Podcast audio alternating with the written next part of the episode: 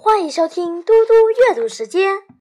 今天我要阅读的是安德鲁·克莱门斯的校园小说《我们叫它粉铃豆》第六章：惊天动地的妙点子。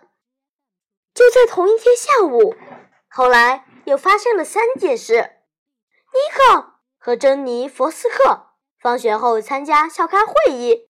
结果错过了搭校车的时间，于是两人一起走路回家。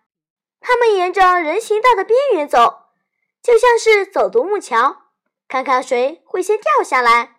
这需要非常专心才行。直到珍妮又一次掉下来，尼克兴奋地大叫：“你说我三次了！”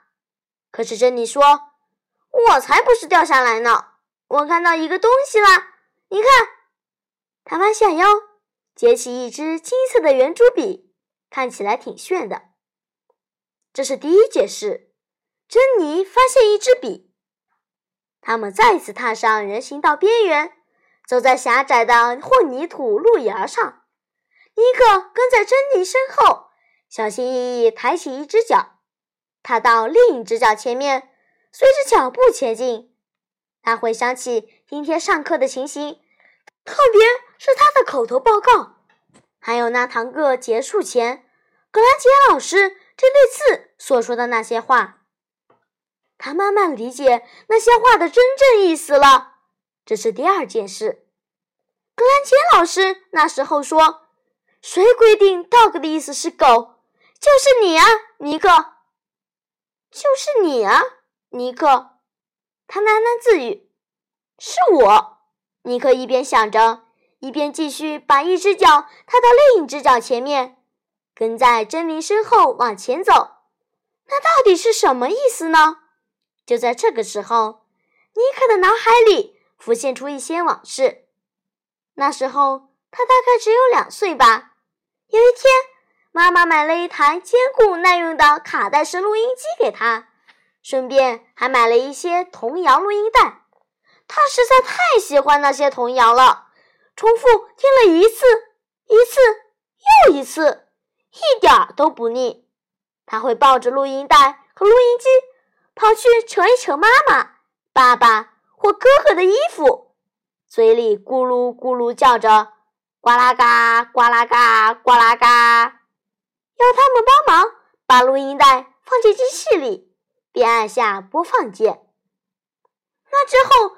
又过了三年，只要他嚷着“呱啦嘎”，家里的人就知道他又想听那些歌声和乐器组合而成的好听声音了。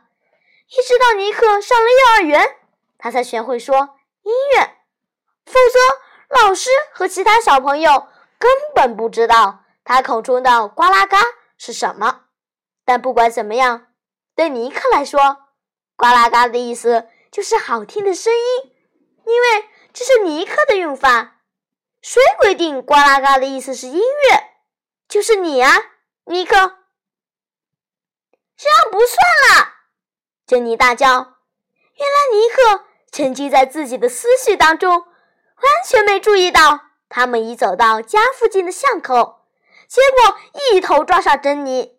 珍妮摇摇晃晃摔出人行道边缘。手上的金笔也掉到路上，发出了清脆的哐当声。啊，对不起，我不是故意的，真的啦。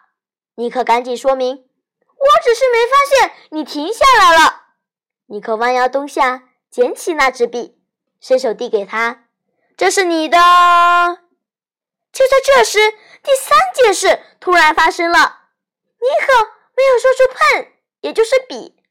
他没有这样说，反而脱口说出：“这是你的 friend，也就是粉铃豆 friend。”珍妮拿起那支笔，瞪着尼克，那眼神仿佛是看到一个超级大白痴。他忍不住皱起眉头问：“friend 是啥？”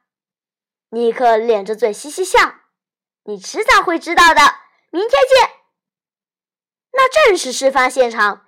春天街和南大路的交叉路口，与尼克家只隔着一条街。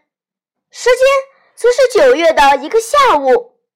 就在这历史性的一刻，尼克的脑袋里蹦出一个惊天动地的妙点子。事发之后，尼克一溜烟跑回家，出上台阶，出进家门，三步并两步爬上楼梯，直奔他的房间。这不只是惊天动地的妙点子，这是一个计划，一个完美无缺的计划，只待尼克将它付诸行动。毕竟，行动派正是尼克的代名词。隔天放学之后，计划随即启动。尼克走进佩妮潘薛太太开的店，向柜台的女士询问店里有没有卖 Fland。他眯起眼睛，皱着眉，瞪着尼克瞧，有没有卖什么？Fland，麻烦你了，请给我一只黑色的。尼克对他微笑，他轻身向前，靠近尼克，侧身问他：“你说你要什么？”一只 Fland。这一次，尼克举起手，朝他后方的架子上的圆珠笔指了指：“我要黑色的，麻烦你了。”那位女士拿了一支笔递给尼克，他取出四十九分钱交给女士，说了声谢谢，然后就离开了。在那之后的第六天，珍妮站在佩妮潘居太太店里的柜台前，同一家店，又是同一位女士。一天前，约翰曾经来过；两天前是皮特；三天前是库斯。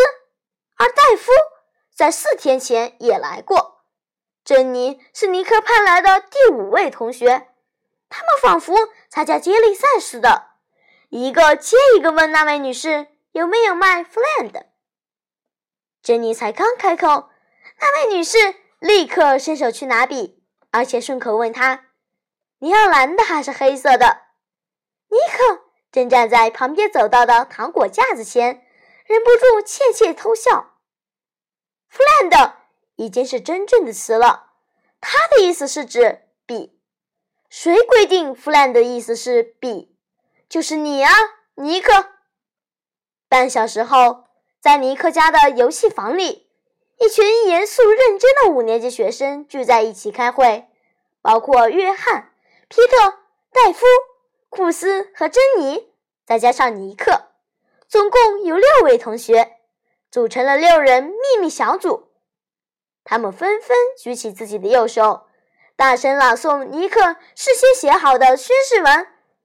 从今天开始，一直到永远都永远，我再也不会使用 “pen” 这个词。我以后都会用 “friend” 取而代之，而且我会用尽所有办法，让其他人都开始使用 “friend” 这个词。这六个人全部都在宣誓文上签下了自己的名字，当然是用尼克的 friend 签的名。计划要开始大显神威喽！这一切都得感谢您喽，格兰杰老师。谢谢大家，我们下次再见。